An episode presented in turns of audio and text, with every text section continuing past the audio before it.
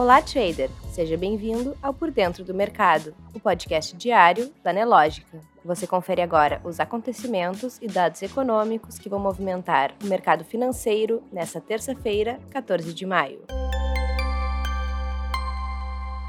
No calendário econômico, o índice de preços ao produtor dos Estados Unidos subiu 0,8% em maio na comparação com abril, segundo dados com ajustes sazonais publicados nesta terça-feira pelo Departamento do Trabalho americano. Em São Paulo, o presidente Jair Bolsonaro e o ministro da Economia, Paulo Guedes, participam hoje do Brasil Investment Forum 2022. Depois, ao meio-dia, o presidente e o ministro da Economia participam do toque de campainha da privatização da Eletrobras na B3. E às 14 horas, também no Brasil, são divulgados dados de confiança do empresário.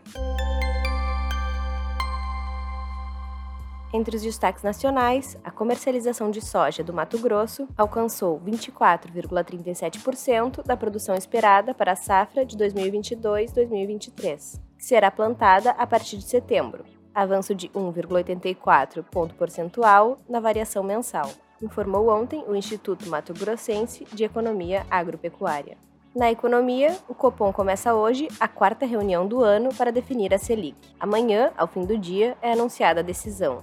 O Copom deve encerrar o ciclo de aumento de juros, apesar das pressões atuais sobre a inflação. Ainda na economia, o custo dos subsídios na transmissão das renováveis cresceu 162% em quatro anos. Dados da CCEE revelam que o encargo para cobrir os descontos na tarifa de uso do sistema de transmissão foram de 370 milhões em 2018 para quase 1 bilhão no ano passado. Na política, o presidente Jair Bolsonaro confirmou ontem que os servidores não receberão reajuste salarial nesse ano. No entanto, segundo Bolsonaro, está em estudo a possibilidade de dobrar o valor de auxílio alimentação de todas as categorias do funcionalismo ainda esse ano. Ainda na política, o Senado aprovou ontem projeto que limita as alíquotas do ICMS incidentes sobre combustíveis, gás natural, energia elétrica, comunicações e transporte coletivo. O texto base da proposta foi aprovado por 65 votos a 12. No radar corporativo, a Jales Machado, uma das maiores produtoras de açúcar e etanol da região centro-oeste, reportou lucro líquido de 387,9 milhões de reais, referente à safra de 2021-2022, uma disparada de 127,6% comparada à temporada anterior, acompanhada por uma máxima histórica na moagem de cana.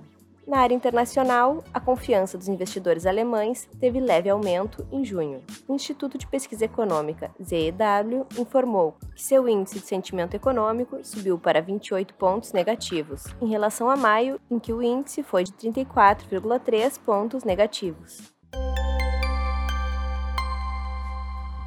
No mercado financeiro, o Ibovespa opera em alta nesta terça-feira, depois de registrar forte desvalorização na véspera. Às 10h38, o principal índice da B3 subia 0,2% aos 102.807 pontos, e as bolsas em Nova York abriram com alta. Dow Jones subia 0,10%, o S&P 500 com alta de 0,41% e o Nasdaq avançava 0,8%.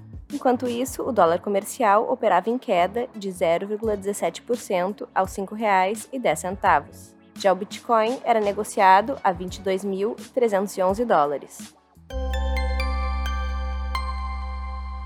Você pode conferir essas e outras notícias na sua plataforma Profit Pro. Se você ainda não é assinante, faça hoje mesmo o seu teste grátis. Um ótimo dia e até amanhã.